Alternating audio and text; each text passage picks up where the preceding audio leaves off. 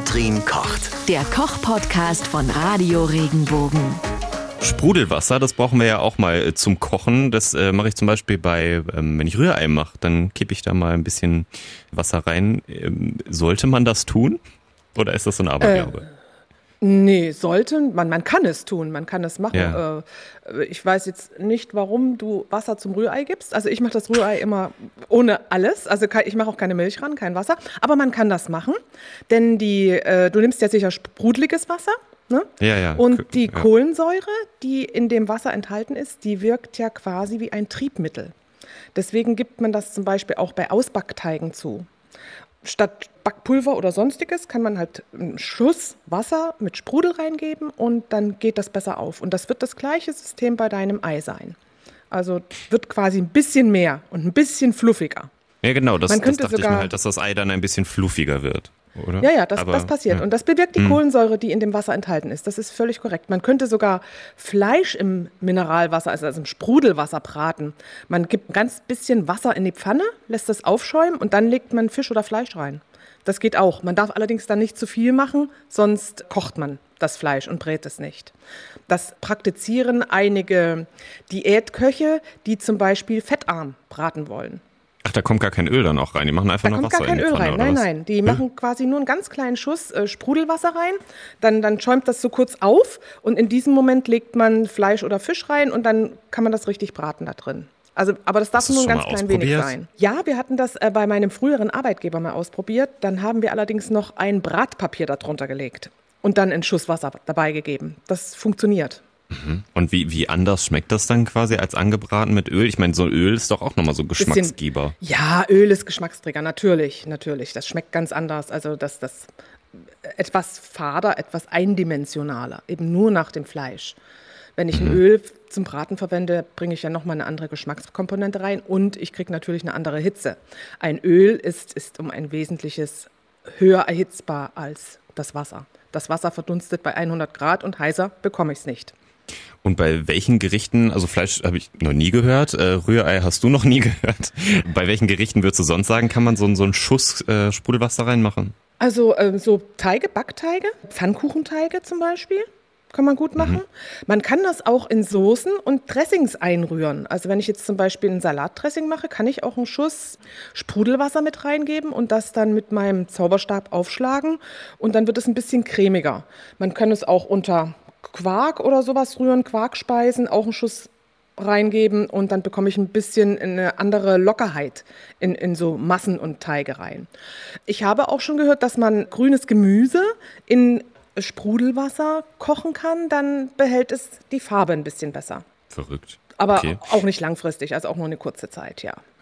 Und äh, wie viel Kohlensäure sollte da drin sein? Also nimmst du dann Medium oder Classic? Na, dann Oder würdest du egal? wahrscheinlich, also wenn du, wenn du es als Triebmittel nehmen wirst, dann würde ich schon das Klassische nehmen, so viel wie möglich Ja. Kohlensäure. Dann will ich ja im Prinzip auch diesen Effekt haben.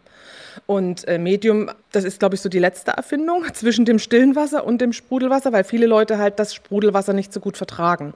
Man spricht im Umgangssprachlichen von kohlensäurehaltigem Wasser. Es ist ja eigentlich aber Kohlendioxid. Und Kohlensäure ist ja die Verbindung von Wasser und Kohlendioxid, die allerdings sehr schnell zerfällt.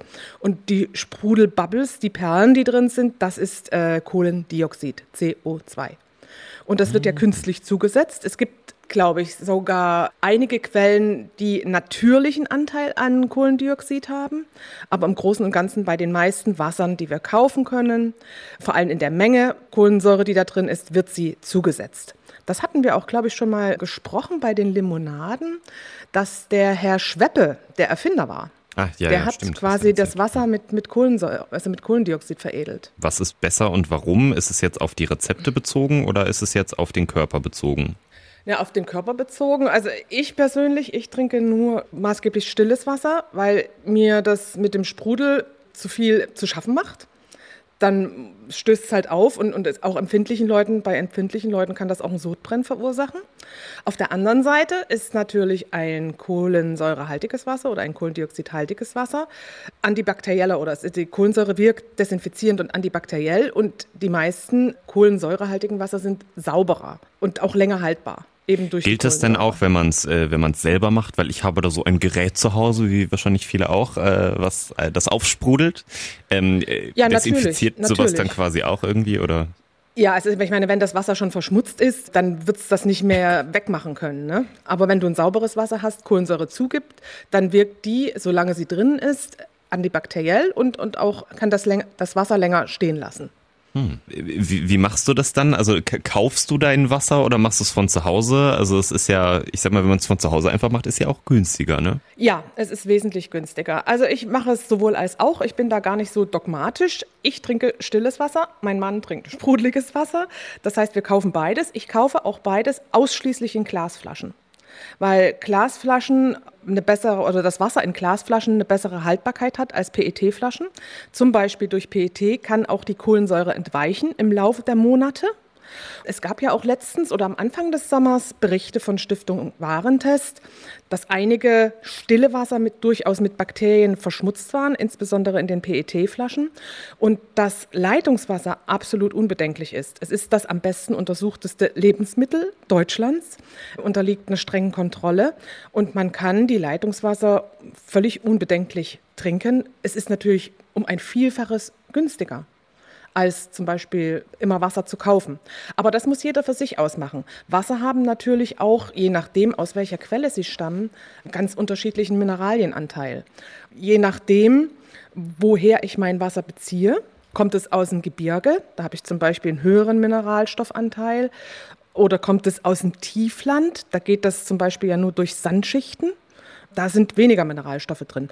Und im Leitungswasser im Prinzip weiß ich nicht, wie hoch da der Mineralstoffanteil ist. Das hängt auch davon ab, woher man sein Leitungswasser bezieht. Diese Stadt am Fuße eines Gebirges oder bezieht man das irgendwo auch aus dem Tiefland, ist, ist unterschiedlich. Aber ich mache beides. Ich trinke sowohl Wasser aus der Flasche als auch Wasser aus dem Hahn.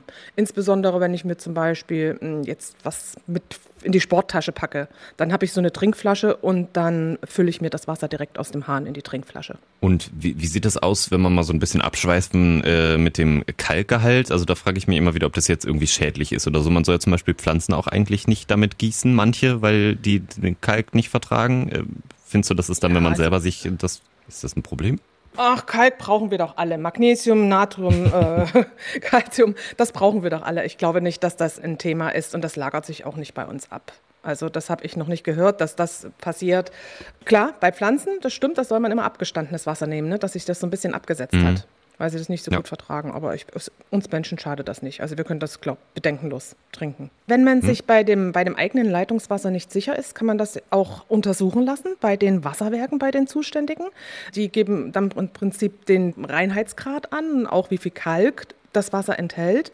Und man findet da im Prinzip auch raus, ob die Leitungen, durch die das Wasser fließt, sauber sind. Also wir wissen ja, dass äh, in ganz, ganz alten Häusern früher Bleirohre verwendet wurden. Da ist es natürlich nicht gut, wenn man Wasser draus trinkt, aber das ist in, in Deutschland kaum noch auffindbar. Und heutzutage wird das ja alles so durch Rohrleitung geführt, dass das, wie gesagt, auch unbedenklich beim Verbraucher ankommt aus dem Wasserhahn.